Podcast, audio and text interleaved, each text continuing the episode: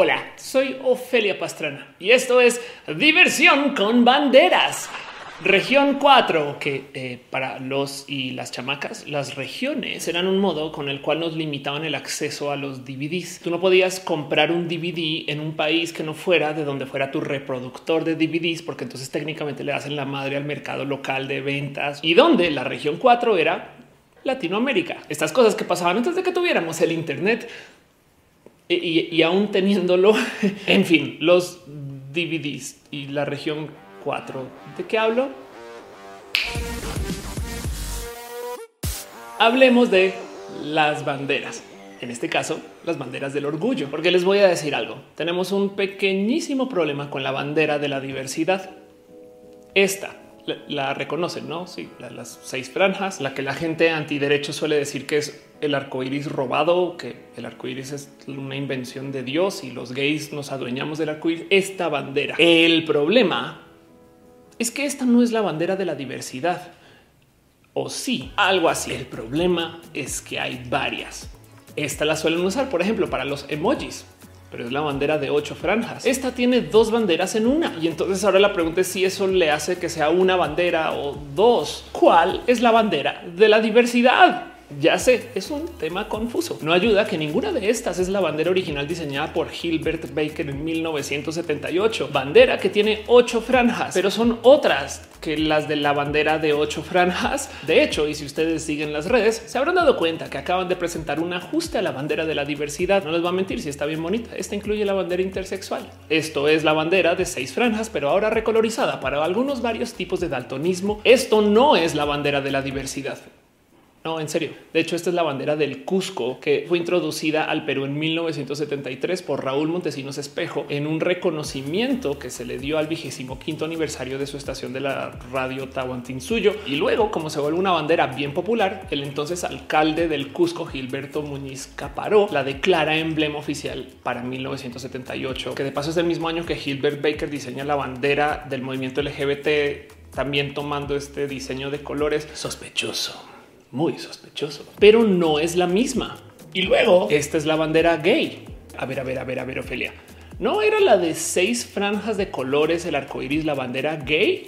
No, ok, puede que un poquito sí, porque se le refiere a la del arco iris a veces como la bandera gay, aunque hoy en día se le presenta más como la bandera de la diversidad. O sea, la bandera del arco iris es la bandera de todo el movimiento, mientras que la otra es el movimiento de quien se identifica gay o sea, de la G, porque así como hay un LGBT y hay bandera para L, para B, para T y para las otras, pues por supuesto que también hay bandera de la G. Ok, ok, ok, ya Ofelia. A ver, a ver, a ver, a ver. ¿Les sirve si las pongo en algún orden cronológico? Porque si es verdad que viéndolas así, entonces ahora sí comenzamos a ver un patrón. La original que produjo Gilbert Baker luego de un tiempo se simplificó para uso masivo y con esa bandera se quedó la banda, la bandera de seis franjas que representaba todo el movimiento. Pero sí queda claro viendo cómo las banderas a lo largo del tiempo cada vez le añaden más cosas, que lo que está sucediendo es que cada vez vivimos una diversidad que tiene complejidad incremental y eso lo dice todo. A ver, Repasemos cómo es el que llegamos acá con todo esto. Esta historia arranca en junio de 1969 en un bar de mala muerte en Nueva York, donde luego de un sinfín de hostigamiento y ya en una situación de desespero, un par de mujeres trans trabajadoras sexuales arrancan con lo que luego se le llegó a conocer como los disturbios de Stonewall. Stonewall, el nombre del bar. Literal, estas personas ya a luz de desespero le acabaron aventando piedras o creo que eran ladrillos a los policías en este como acto de un ya no más. Que de paso hay un corrido norteño mexicano que cuenta toda esta historia a detalle. Se los súper recomiendo. Vayan, escuchen. Pequeño momento promocional para René Ghost. Pero bueno, el caso es que esos disturbios luego se acabaron convirtiendo en demostraciones y estas congregaciones fueron lo que se comenzó a conocer como el movimiento de liberación o de orgullo homosexual. De nuevo, en los 70 que de paso hay algo que decir con el hecho de que esto fue en 1969, cuando en México hubo un gran escándalo con esto de la cultura homosexual para 1901. O sea, hay algo ahí de la historia que me encantaría poder desenredar pero no es para este video. Como sea que lo vean, el tema es que las marchas anuales que comenzaron en 1969 llamaban a las mujeres lesbianas quienes también fueron parte de ese momento de Stonewall. Así que del 69 hasta por ahí de 1978 existía esta cosa que eran como entre marchas, disturbios y protestas que se llamaban el orgullo lésbico gay. No fue sino hasta 1978 que Harvey Milk le pide a un artista, Gilbert Baker, que diseñe una bandera que una a todas las personas de este movimiento. Y aquí es que nace la bandera de franjas arcoíris de color. Que mírenla, mírenla, qué bonita que es. Daría mi reino por tenerla. No dudo que también muchas otras personas, mucho más pudientes que yo, en fin, pero lo que quiero observar acá es el hecho de que tenemos un movimiento que arranca hablando de la homosexualidad que de entrada suma a las mujeres lesbianas. Y eso es lo que quiero que tengamos en radar, porque más o menos por década y media se marchó así, hasta que de repente comenzó a tomar vuelo un como curioso sentir acerca de la vida homosexual seguramente ya existía desde antes, no más que pues, no se le había dado un nombre común, pero que habla acerca de cómo hay gente que no se topa 100% gay, pero que a la par también son personas que no son 100% hetero. Y ojo, no fue sino hasta los 90 que se comenzó a hablar mucho más de esto. En el 95 aparece en portada de la revista Newsweek la siguiente palabra, bisexual, y ojalá la descripción. Estas personas no son hetero, no son gay, son bisexuales. La nueva moda milen. En un momento, porque no, no sería millennial. Em, eh, la, nueva moda de la generación X. En fin, el punto aquí es que entonces arranca a tomar forma una cosa que se le llama como el movimiento bisexual, que habla acerca de cómo hay gente que no es necesariamente totalmente gay y que eso está bien. La gente bisexual procede a proponer su propia bandera. Tienes una franja que representa el ser homosexual y otra franja que representa el heterosexual y la franja de la mitad, ojo que es donde los colores se mezclan porque se derraman uno encima del otro y no sabes bien cuál es cuál ni dónde estás en ese como espectro de la franja. En fin, el movimiento bisexual está lleno de gente bonita, pero de lo que quiero hablar es del aspecto 1995 de todo esto. Quiero que observen lo reciente que es y también quiero que observen lo que significa el hecho de que tengamos un movimiento que hasta el 95 sumó a la gente de la B y eso porque sumó es un todavía hay gente que niega la existencia de la gente bisexual, pero hay que entender que hasta los 90 todavía había quien hablaba de este movimiento LG y luego después se comenzó a hablar del movimiento LGB, que todavía dista de lo que conocemos hoy. La gente trans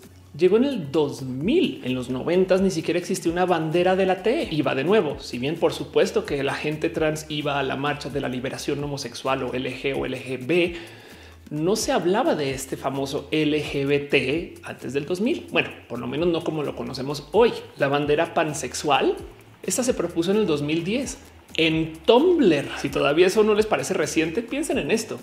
La bandera lésbica trans incluyente, símbolo de la marcha lencha, esta misma que tengo acá, que además hoy en día vemos en un sinfín de lugares, fue creada en el 2018 por una morra que ahorita tiene 23 años.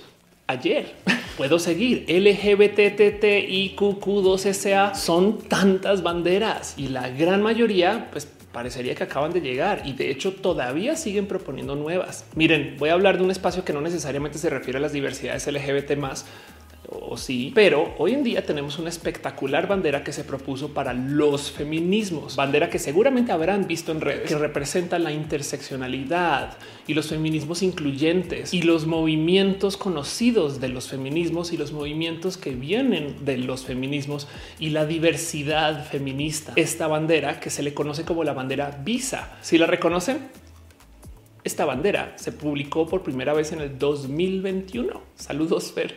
O sea, esto sí fue literalmente ayer. Y es que entonces eso es.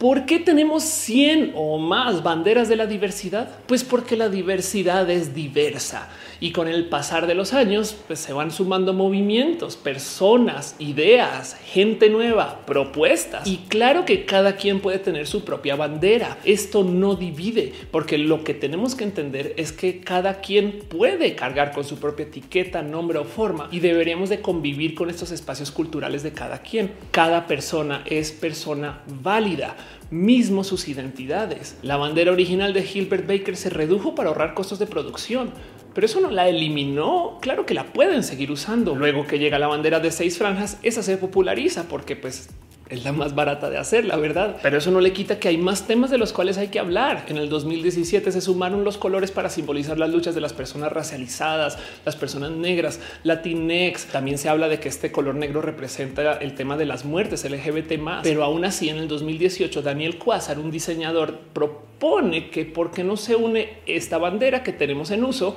con la bandera trans que también está muy presente. Y esta es la bandera que se le conoce como la bandera del progreso LGBT, porque eso es lo que pasa.